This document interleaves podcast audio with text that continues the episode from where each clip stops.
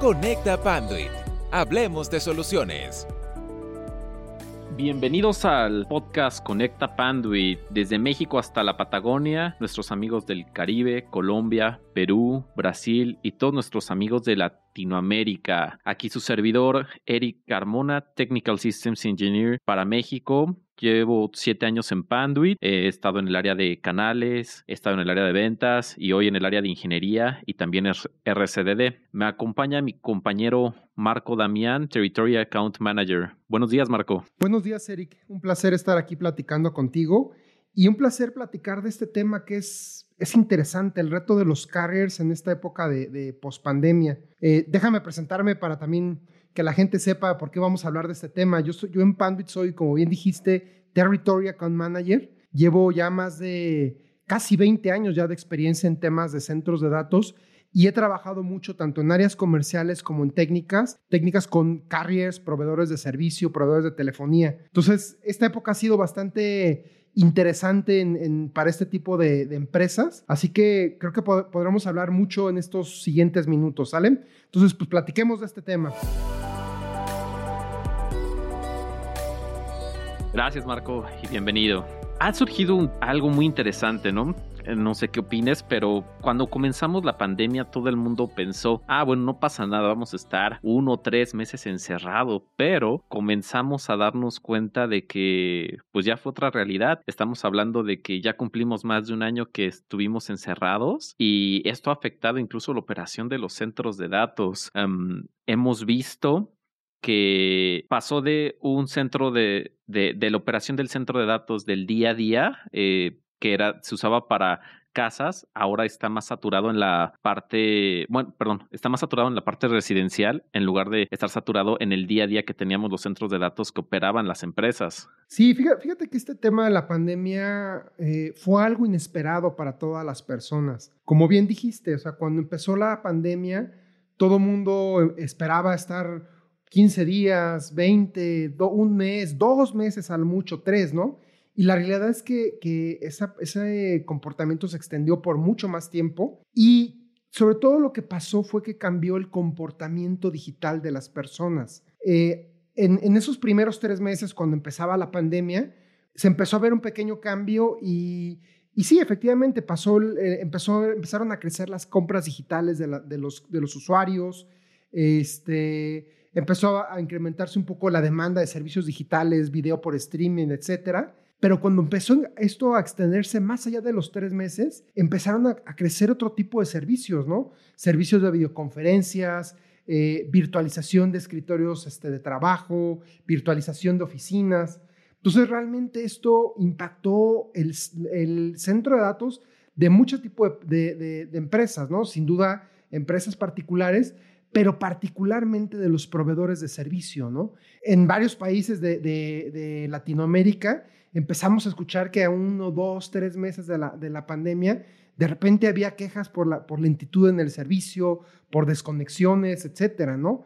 Entonces, ¿qué fue lo que pasó realmente? O sea, que, que esos primeros tres meses a lo mejor sí los podíamos, sí los, los proveedores de servicio, los carriers los podían haber este, soportado, pero ¿qué, qué, pasó? O sea, empezaron a incrementarse eh, fuentes que demandaban mucho más tráfico, mucho más este, eh, datos, mucha más información.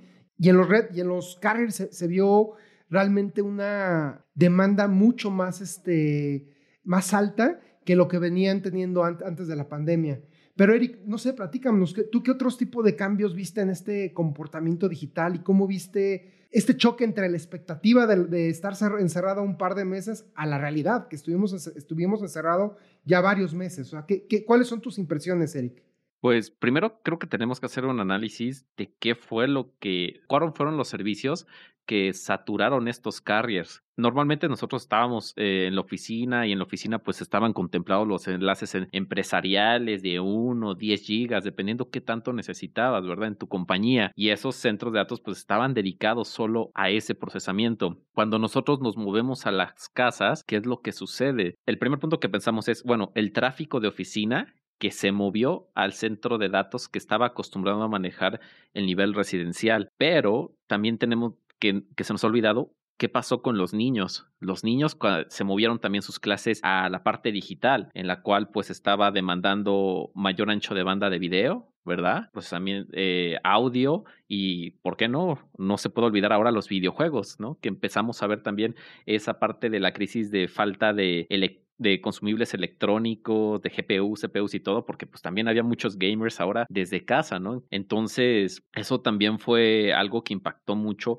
en el ancho de banda que podían dar los proveedores. Aparte que veíamos era la parte de los nodos que utilizaban muchas tecnologías PON, pues todo ese ancho de banda se dividió y lo que tuvieron que hacer los carriers para que esto pudiera eh, sanarlo, pues fue agregar mayor cantidad de fibras ópticas, mayor cantidad de, de mayor densidad en los centros de datos. Entonces, hemos visto que los carriers tuvieron que fortalecer sus centros de datos con infraestructura, con equipos activos, con cantidad de fibras en el exterior. O sea, causó una revolución muy grande. afortunadamente, pues para nosotros, eh, telecomunicaciones desde primera necesidad. Nosotros no hemos parado, ¿verdad? De hecho, hace poco me acuerdo que decían, oye, se te olvidó tomar unas, se te olvidó tomar vacaciones, toma algo. Y yo, pues, ¿en qué momento? No tengo tiempo. Ahorita hay tanta demanda en los centros de datos que hemos estado trabajando a a marchas forzadas, ¿verdad? Oye, Eric, y fíjate, ahorita que mencionabas el tema de, las fuentes de, informa de,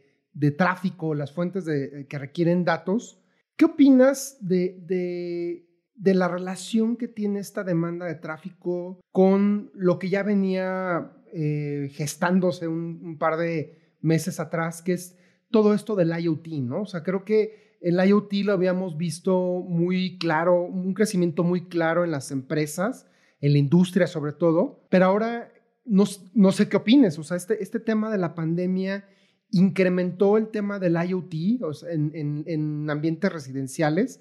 ¿Y crees que esto impactó realmente a, a, los carriers? Sí, o sea, creo, no sé si te pasó, pero a mí también me pasó en la casa, que estamos tan acostumbrados a estar fuera que ni siquiera pisábamos eh, la casa, era cambio de maletas y otra vez vámonos afuera y, o sea, ya me decían, esto parece hotel, pero ahora que he estado en casa me di cuenta que hacían falta cositas y empecé también a trabajar ahora con los nuevos dispositivos de Google, Alexa, todas esas cosas y empecé a meter un poco más de automatización en la casa por comodidad, ¿no? Que prende la luz, que, que prende el, el switch, que, que, hace esto y que lo otro. Entonces, pues, quieras o no, esos pequeños dispositivos van demandando ancho de banda, ¿no? Un mega, dos megas y de repente se va juntando y personas que a lo mejor tenían contratado en el día a día 30 megas, 20 megas que decían, para mí es suficiente para ver videos y pues eh, en la noche estar jugando o algo, te diste cuenta que en realidad ya 30 megas no era suficiente, ¿no? Ya la gente está buscando enlaces de 50, 100 megas o más para cubrir todas estas necesidades. También hubo una detonante en la parte de streaming, ¿no? Todo el mundo quería hacer streaming, quería hacer videos, etcétera, pues para esa era la manera de poder escapar de sus casas y para hacer subir todos estos videos, pues también hay que tomar que luego no pesan 100 megas, ¿no? De repente son videos de 1 giga, 2 gigas, entonces no solo era la velocidad de bajada que teníamos contratada, sino que también teníamos que incrementar la velocidad de subida. Entonces, esto ocasionó que a los carriers tuvieran que, de nuevo, hacer esa infraestructura más robusta por todos los medios digitales que estábamos teniendo que invertir. Y también la parte del IoT, que, ah, bueno, pues ahora se me ocurrió que voy a poner ahora una chapa electrónica. Ah, bueno, pues esa chapa electrónica también me ocupa más, ¿no? Que cámaras de seguridad, que necesito que las luces de nuevo, ¿no? Y cuántas cosas que te puedas imaginar que, que, están inventando cada mes con el IoT residencial. Obviamente ya en la, en la parte del, de las oficinas, también se incrementó esa necesidad de dispositivos, pues a pesar de que las oficinas estuvieron cerradas, ellos necesitaban poder monitorear a través de cámaras de seguridad, pues que nadie se metiera, ¿verdad? Porque todavía se tenían equipos de cómputo, etcétera. Eh, también detonó el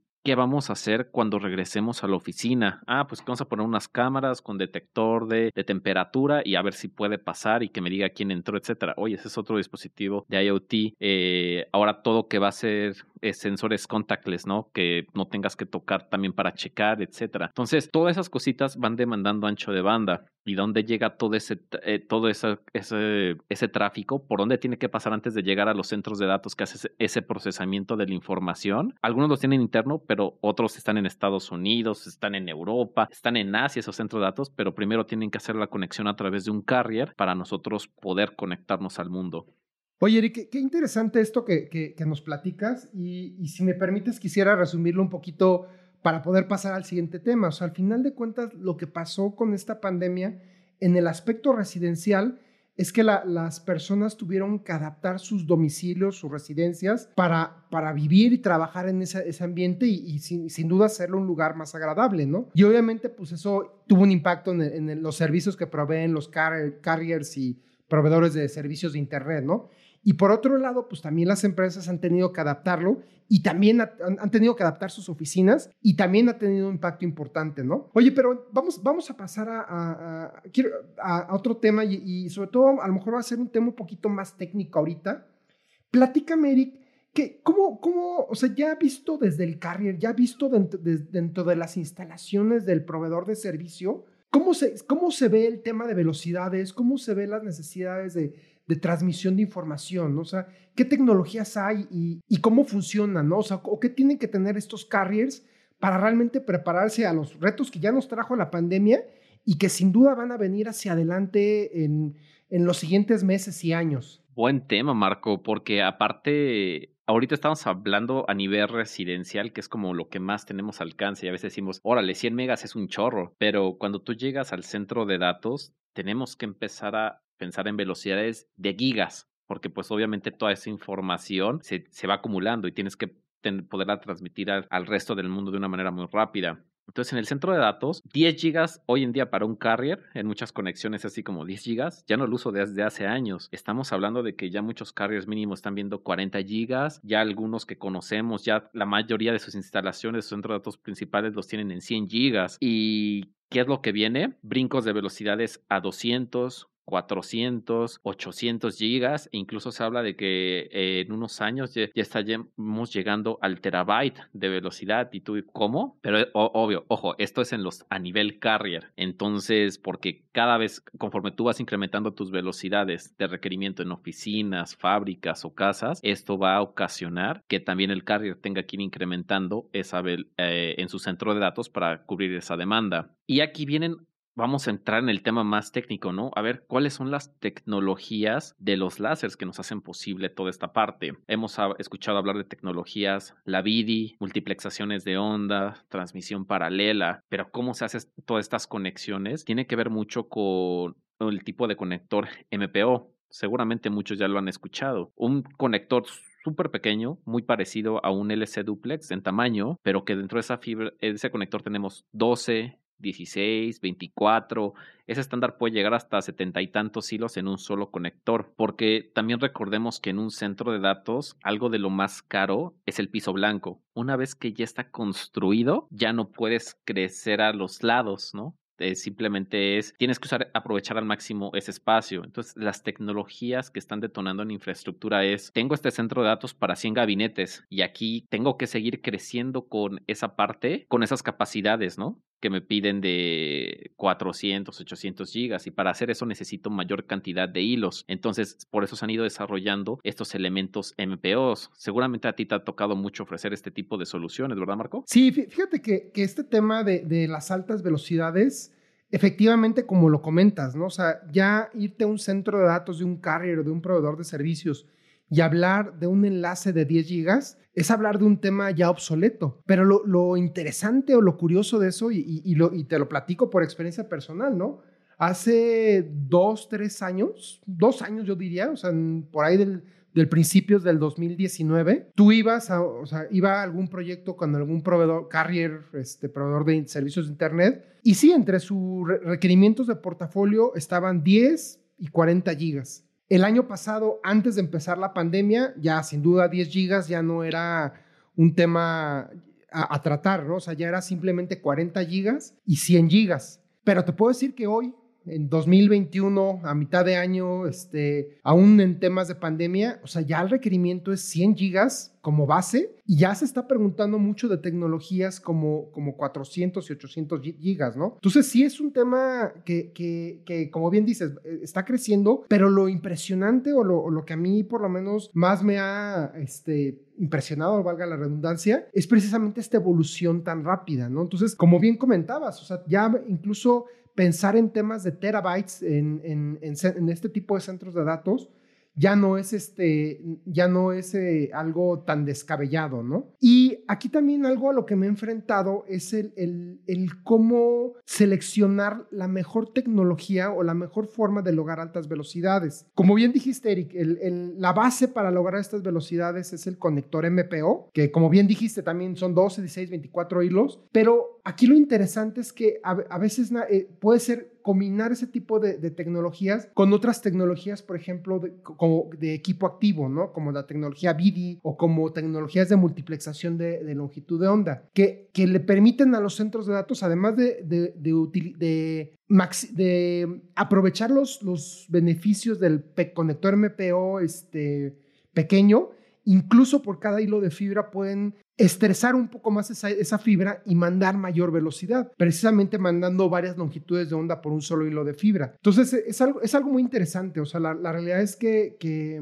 hemos visto cómo Sí, el MPO ha sido la base del crecimiento de altas velocidades en centros de datos, pero también ha sido la, la, utilización de otro tipo de, de, tecnologías, ¿no? Como tecnología vida y multiplexación de, longitud de onda. Entonces es un tema que sin duda va a dar mucho hacia futuro y que creo que va a estar cambiando eh, mucho, ¿no? Eric, ahí no, digo, no sé si quieras darnos algún comentario adicional de, este tema de altas velocidades o también, por ejemplo, platicarnos, no sé, de otro tipo de conectores o, cosas que vengan hacia futuro, sobre todo eh, mencionando este tema que decías, ¿no? O sea, cómo, cómo optimizo el espacio en mi centro de datos, incluso en los cables de fibra, ¿no? Que pareciera que a lo mejor no ocupan mucho espacio, pero que sí, a final de cuentas, en un carrier hay millones de kilómetros de fibra óptica instalada. Sí, bueno, como dices, o sea, aparte de la infraestructura que está ayudando a reducirlo y se están desarrollando nuevas tecnologías en los láseres para que acepten estas tecnologías, pues vienen nuevos tipos de conectores. Eh, el que ya usamos en el día a día, que es el LC o Lucent Connector, ahora está siendo sustituido por un CS. Y tip aquí para nuestros amigos que seguramente dicen CS y acordarse fácil, recuerden que el viejito es el SC y ahora el nuevo es CS, entonces nada más los inviertes. ¿Cuál es la diferencia con este conector? Es que te permite hacer aún más alta densidad. Muchos Switch Score que todavía encontramos en la parte de los carriers, pues siguen utilizando estas tecnologías de LCs porque a veces es más fácil en algunos enlaces cambiarlos entre ellos a través de un conector duplex en lugar de tener eh, MPOs. Entonces se desarrolló este conector CS que te va a, abarcar como dos terceras partes de un LC. Entonces a lo mejor en un cassette donde tú tenías seis puertos duplex, ahora vas a tener ocho a nueve conectores duplex en ese mismo cassette. Entonces de ahí empezamos a aumentar unos cuantos conexiones más y ya en alta densidad es, estamos hablando de 100 hilos más, por ejemplo, por unidad de rack. Y entonces esto te empieza a reducir la, el costo por utilización de unidad de rack. Qué interesante este tema. O sea, entonces al final de cuentas lo que estamos buscando es que en una unidad de rack o sea, meter mayor cantidad de hilos, mayor cantidad de conectores, ¿no? Es lo que entiendo. Sí, o sea, te permite meter mucho mayor cantidad de hilos y que sea mucho más sencillo. De nuevo, cuando nosotros llegamos al rack hay que considerar que también hay que organizarlo bien, porque si tú no tienes una buena organización dentro del gabinete con los cables, lo que te va a ocasionar es que también tengas problemas térmicos. Recuerden que todos los equipos que tenemos ahí en el centro de datos necesitan respirar aire fresco para poder enfriarse. Tú sabes, Marco, hemos ido a muchos centros de datos juntos y de repente dices, oh por Dios, ¿y por dónde respiran estos equipos, no? Que nos han dicho en el día a día, oye, mi equipo se está sobrecalentando y, de repente ves una, un chorro, una araña, ¿no? Enfrente y una telaraña más bien enfrente del equipo y dices, ¿cómo está respirando este equipo? Es un milagro, pero escuchas los ventiladores a todo lo que dan. Y ahí ese es otro tema muy importante que tenemos que tener cuidado, ¿no? La eficiencia térmica en nuestro centro de datos. Cuéntale a nuestros amigos de lo que hemos encontrado por ahí, ¿verdad? Fíjate que, que ahorita está saltando otro tema muy interesante que es el tema térmico y yo lo englobaría un poco más, más amplio, ¿no? Todo, el tema de eficiencia energética. Como bien comentas, o sea, el, hemos enfrentado retos de centros de datos que eh, entras y los equipos están respirando aire a 40 grados y están exhalando casi a 50, 60 grados. Y temas también de, y, bueno, y esos escenarios aún trabajando los aires acondicionados a su máxima capacidad, ¿no? Entonces, es un, es un tema interesante que sin duda con, con, la pandemia creo que también se vio este, afectado, ¿no? O sea, lo que yo he visto con todos estos proveedores de servicio que, a los que hemos visitado antes y, y, después de la pandemia es que a final de cuentas, además de, de su incremento en necesidad de velocidades de transmisión, también ha habido un incremento en el consumo energético y sin duda un incremento en sus gastos de operación precisamente por, por el mayor consumo energético, ¿no? Ahora, es, para entender este tema de, de, por qué se está consumiendo mayor energía, hay, hay, hay que como que subdividirlo en varios temas, ¿no? O sea, el tema térmico que ya acabas de comentar, ajá, pero el tema también de, de monitoreo eléctrico, ¿no? O sea, el power, y, bueno, por ejemplo, hablar del Power Usage Effectiveness y cómo implementarlo esto en, en, en, los centros de datos, ¿no? Pero como te digo, Eric, vamos a empezar a platicar, por ejemplo, en vamos a empezar por el tema térmico, ¿no? O sea, como yo te digo, he visto centros de datos que literalmente es un desierto, un horno dentro del centro de datos, pero obviamente hay muy malas implementaciones, este, hay, ponen incluso hasta ventiladores directamente a, los, a los gabinetes para que se traten de, de, enfriar. O sea, ¿qué tendría que hacer un centro de datos de un carrier, de un proveedor de servicio en el aspecto térmico? O sea, para, para poder hacer, poder optimizar e, esa, ese comportamiento, poder reducir el consumo eléctrico y sin duda estar preparado para los cambios que ya se presentaron y que sin duda van a venir hacia adelante. Platícanos, Eric, ¿qué, qué, ¿cuál es tu opinión? Bueno, mira, primero hay que tener bien claro una cosa. Para nosotros poder optimizar térmicamente, no nos sirve el manómetro, porque necesitamos primero sin monitoreo no hay control ni puede haber una optimización. Y de nuevo, como les había dicho, o sea, no puede ser a través de manómetro, el clásico, ah, bueno, voy a dar un recorrido y voy a pasar la mano a ver si siento caliente o frío, porque la verdad es que esa sensación térmica puede variar entre una y otra persona. Para esto hay muchas maneras de hacer monitoreo, ¿no? Desde sistemas de monitoreo inalámbrico que tenemos, sistemas de monitoreo a través de PDUs, porque pues ya tienes los PDUs que se integran al mismo sistema, u otros sistemas que existen, pero lo importante que les puedo decir a mis amigos de carriers tengan un sistema de monitoreo confiable y que esté funcionando 24/7. Ya de ahí... Hay, Eric, si me permites incluso agregar, es que lo, lo que deberíamos tener también es que ese sistema de monitoreo sea granular, ¿no? O sea, la realidad es que me he enfrentado a, a, muchos carriers que tienen sistemas de monitoreo, pero su sistema de monitoreo pues es un termómetro a la entrada del centro de datos y ya, ¿no? Entonces creo que a final de cuentas que sea más granular, que tenga mucho mayores puntos de medición, de mayor datos, te va a poder entender, te va a permitir dar, tener más información que, em, que te permita tomar acciones, ¿no? O sea, digo, un poco retomando el tema que, que, que ya estás platicando.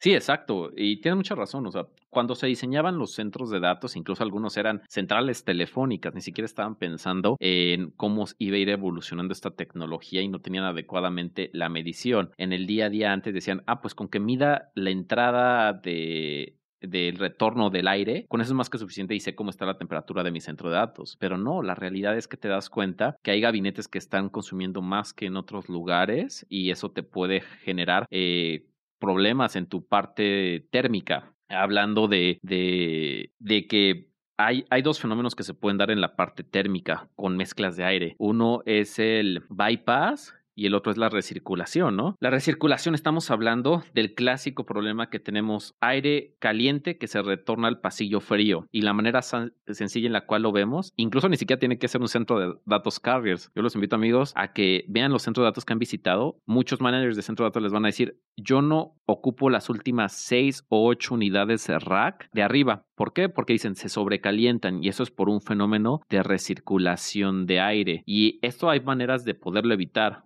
Si tienes inyección bajo piso, una manera es tener una buena presión del aire en todo el centro de datos y esto nos da presión positiva y evita que se eh, que se retorne el aire. La otra es hacerlo a través de un confinamiento en la cual pues garantizas que no hay una mezcla de aire. Pero también para que esto funcione hay que evitar el siguiente fenómeno que es el bypass en el cual es, puede suceder en medio de, del rack donde no se tienen em, tapas ciegas para ah, evitar que aire caliente penetra el pasillo frío o frío se vaya hacia el pasillo caliente y que no se esté aprovechando de una manera adecuada. Recordemos que en un centro de datos cuando pones un confinamiento, no es necesario que, no va a ser necesariamente una, un sellado térmico. Lo que va a hacer es contenernos el aire y evitar lo menos posible que esté fugando por muchos lugares. Lo que queremos es que los equipos lo aprovechen. Oye, qué, ah. qué, interesante está ese, ese, ese tema, Eric. Entonces, como el, primer paso, o según tú lo que entendí, sin duda es el monitoreo, ¿no? O sea, creo que hay un dicho por ahí que dice que lo que no se puede medir no se puede controlar. Entonces, bueno, una vez que hago este monitoreo, pues sin duda puedo empezar a implementar soluciones de optimización térmica, ya, como bien dices, ¿no? Para evitar este, estos temas de recirculación o estos temas de, de, bypass, ¿no? Entonces creo que, es, creo que es una ruta bastante interesante. Oye, Eric, y, hablando también de, estos temas, y, a lo mejor no sé qué tan prudente sea eh, tocarlo en este momento, cuando hablamos de temas de eficiencia térmica o, o, energética, incluso térmica, hemos oído hablar mucho del PUE, que es el Power Usage Effectiveness. En, en otras palabras, ¿qué es y por qué los, cómo lo podrían medir los usuarios, o sea, los carriers, y por qué es importante que lo midan? Bueno, el PUE, eh, como lo comentas, Marco, es Power Usage Effectiveness, o sea, qué tan eficiente estamos usando la energía en nuestro centro de datos. La idea es que watt que entra, watt que debemos de consumir. Y recordemos que el watt nos está entrando a través de energía eléctrica y cómo se, se va a disipar a través de calor. Se va a elevar la temperatura en nuestros centros de datos, obviamente. Entonces, en un centro de datos que no tiene un confinamiento o no está bien estructurado con todas las partes de mejora para la parte térmica, no estás teniendo un watt que entra y, y que tienes que disiparlo. Eso lo, ¿cómo lo vas a través de tus unidades de intercambio de temperatura, ¿no? Tus unidades de enfriamiento. Entonces, tú para esto, pues a lo mejor no vas a ocupar un watt de energía para enfriar, sino que a veces ocupas cuatro cuando no lo tienes bien separado. Pero cuando nosotros sí lo tenemos separado en nuestro centro de datos, los flujos, se puede volver más eficiente. Estamos hablando que un centro de datos tradicional que no tiene confinamiento llega a gastar tres o cuatro veces más que un centro de datos con confinamiento. Entonces, esto te va a generar un retorno de inversión en menos de un año. Ahora, si tenemos, eh, por ejemplo, estamos nuestro centro de datos en la zona del Caribe, lugares que son muy calientes, es ahí aún más donde se recomienda tener estos confinamientos porque te va a ayudar a manejar mejor eh, la temperatura. Y ahora, algo muy importante que tenemos que recordar, no solo es con el confinamiento, sino que es arreglar nuestro centro de datos para que esté una temperatura óptima de funcionamiento. De hecho, los invito a que revisen eh, la página de Astrea, ya acaba de salir el nuevo documento 2021 con las mejores recomendaciones de temperaturas para centros de datos. Y entre ellas, pues nos dice, a ver, no tienes que tener tu centro de datos a 15, 16 grados y entrar como esquimal. Simplemente tienes que tener un centro de datos como a 22, a 24 grados y vas a estar muy bien. Los equipos de nueva generación están preparados para manejar esas temperaturas y ya también no estás gastando de más en enfriar tus equipos. Pero de nuevo, para que tú sepas que estás en esas buenas temperaturas, como lo comentaste, Marco, hay que tener sensores granulares alrededor de todo el centro de datos y que me midan en diferentes puntos.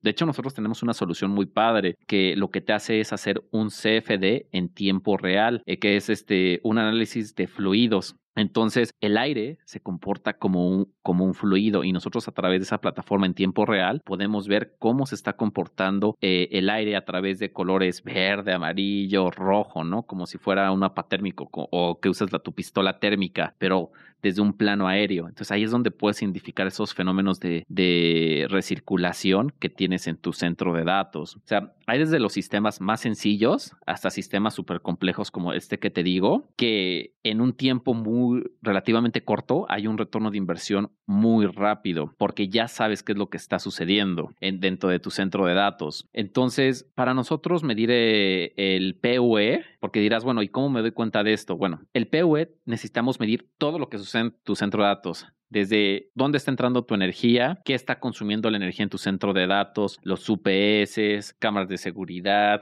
computadoras, unidades de enfriamiento, todo, todo, todo lo que te consume en tu centro de datos, tienes que tener la capacidad de medirlo. ¿Y qué crees? Hay veces que ya tienes la capacidad de medir muchas de las cosas, nada más que no hemos obtenido la información. UPS, unidades de enfriamiento, equipos, etcétera, ya muchas veces te lo miden y te dan la información a través de SNMP. Entonces, ese protocolo de SNMP es algo del día a día, ¿no? Hasta nuestras computadoras de escritorio lo pueden leer, solo hay que activarlo. Y eso tú puedes recabar toda la información dentro de un DSIM. que es un Data Center Infrastructure Manager, Management. Este software, hay muchas marcas, Pandit obviamente tiene el suyo, pero es muy recomendado que tú ya tengas uno y, nos, y para que tú puedas empezar a captar toda esa información. Sabemos que en el día a día lo que hemos estado usando es nuestro Excel.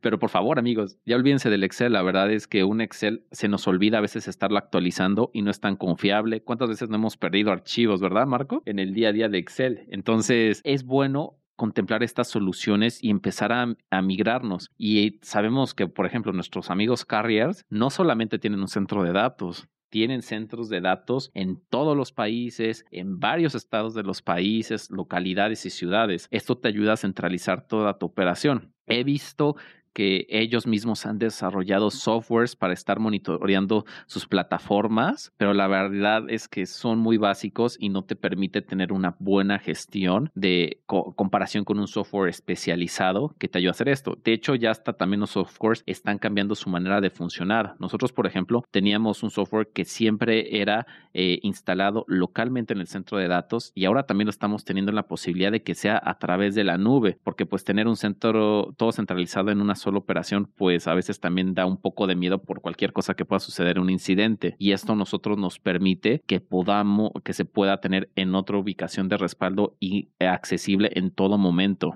Oye, Eric, pues qué, interesante está este tema, o sea, y al final, o sea, digo yo un poquito a manera de resumir, ¿no? O sea, entonces el PU es una calificación de qué tan eficiente son, es el uso del centro de datos o de la energía en el centro de datos, ¿no? Y, bueno, pues sin duda son soluciones de monitoreo, de confinamiento, pues son todos los temas que, que, van a ayudar al centro de datos a lograr esa calificación alta, ¿no? Algo interesante y, es, y, es, platicar la experiencia que hemos visto, ¿no? O sea, muchas veces se piensa que estas soluciones de confinamiento, de cableado de alta densidad, de monitoreo, pues son, son temas para centros de datos nuevos, ¿no? Dicen, oye, pues si los estoy construyendo desde cero, pues puedo lograr realmente tener esos beneficios. Pero la realidad es que en mi experiencia, la mayoría de los centros de datos hemos visto que son centros de datos, este, brownfield, o sea, ya existentes, o sea, no hay, no, son centros de datos que no, no, este, no se construyeron expreso para esos sistemas de monitoreo y al día de hoy lo que vemos es que se pueden adaptar, ¿no? O sea,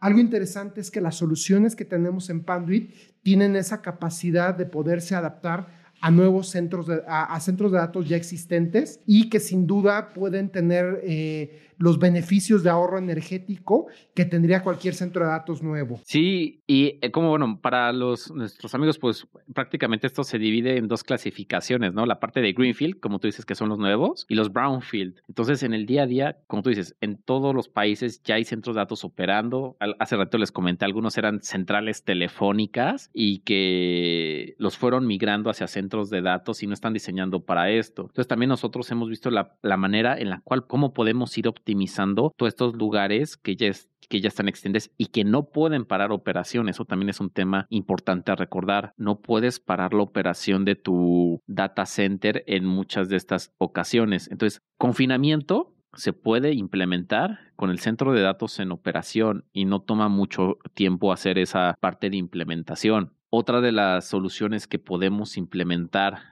eh, es empezar a hacer la parte de hacer una reestructuración del cableado de alta densidad y cambiar la arquitectura y en la manera en la cómo tienes organizados, por ejemplo, tus puntos principales de distribución, tus MDFs ahí y, y tus zonas intermedias para las conexiones. Ahí también nos podemos ayudar. Ahora, el cableado hay que irlo pensando de nuevo a futuro a 5 años, 10 años o más para que te vaya a soportar todo esto, ¿no? Hay que pensar en el tipo de fibras ópticas que vamos a estar ocupando, o M4s o M5s, eh, si vamos a utilizar MPOs de 12, 16, 24 hilos, pensar en qué es lo que vamos a estar esperando en el carrier y también cómo nos va a demandar nuestros clientes en el día a día, ya sea residencial o, o la parte de oficinas o fábricas. Entonces, aquí en, México, pues en el día a día, yo creo que en las casas estamos teniendo velocidades de 30, 50 megas mínimo. Eh, estamos viendo que en Latinoamérica también ya se están requiriendo esas velocidades en muchos lugares y va como cascadita, ¿no? Yo, yo pienso, ¿no? Empiezan los americanos a adoptar las,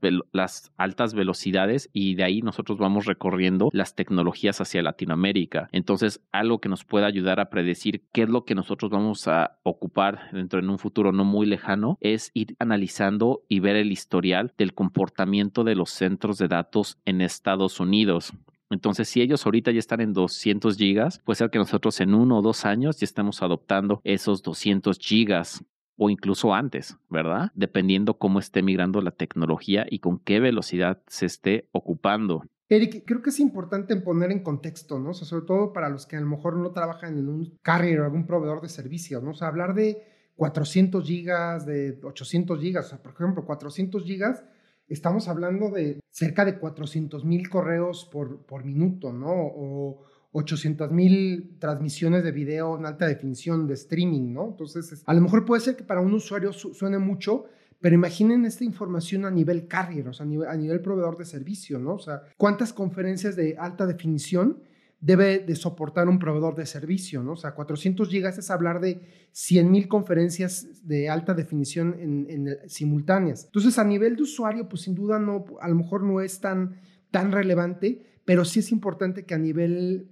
eh, carrier se, se mantengan este tipo de velocidades. Creo que ha sido muy, muy interesante esta, esta plática contigo. O sea, ha sido un tema que sí está enfocado mucho a los carriers, pero que sin duda los, la gente que, que, está relacionada con tecnologías de la información debe de estar este, involucrada día a día, ¿no? Entonces, por mi parte, pues es simplemente agradecerle a todos nuestros escuchas que nos hayan atendido, que hayan, se hayan interesado en este tema. Pero Eric, no sé si quieres algunas palabras finales gracias, Marco. Pues miren, yo creo que no solo está, es importante que, lo, que la gente que está en los carriers lo conozca, sino también eh, la gente que recibe la señal de los carriers, porque de esa manera tú puedes saber qué, qué puedes esperar de cada uno de ellos y cómo prepararte para recibirlo, ¿no? Si tú sabes que ellos están manejando 100 gigas, oye, pues yo ya, yo ya, yo ya no debería estar manejando enlaces de un giga, a lo mejor estoy, debería irme migrando a 2.5, 5 o 10 gigas. Recordemos que ustedes también son como mini carriers, pero dentro de sus propias empresas, ¿verdad? Entonces tú tienes igual a tus mismos proveedores. Todo este conocimiento se va pasando como eh, en cadena, ¿verdad? Vamos pasando de, de los más grandes, de los carriers, hacia la, las oficinas o en este caso también hacia nuestros hogares. Entonces ahí es donde podemos ir, también ir aprovechando cómo va esta absorción de la tecnología y cómo nosotros también lo vamos digiriendo en nuestra vida del día a día. Y de nuevo, muchas gracias a todos por escucharnos. Los esperamos en más podcasts. Perfecto, Eric. Pues muchas gracias a nuestros escuchas. Los invitamos sin duda a seguirnos en nuestras redes sociales, que le den like y bueno, no se pierdan los demás episodios de, de, de, Panduit Conecta y también si requieren mayor información, pues sin duda eh, contáctenos a través del correo latam-medioinfo.panduit.com y bueno, pues no me queda más que decirles gracias y hasta la próxima.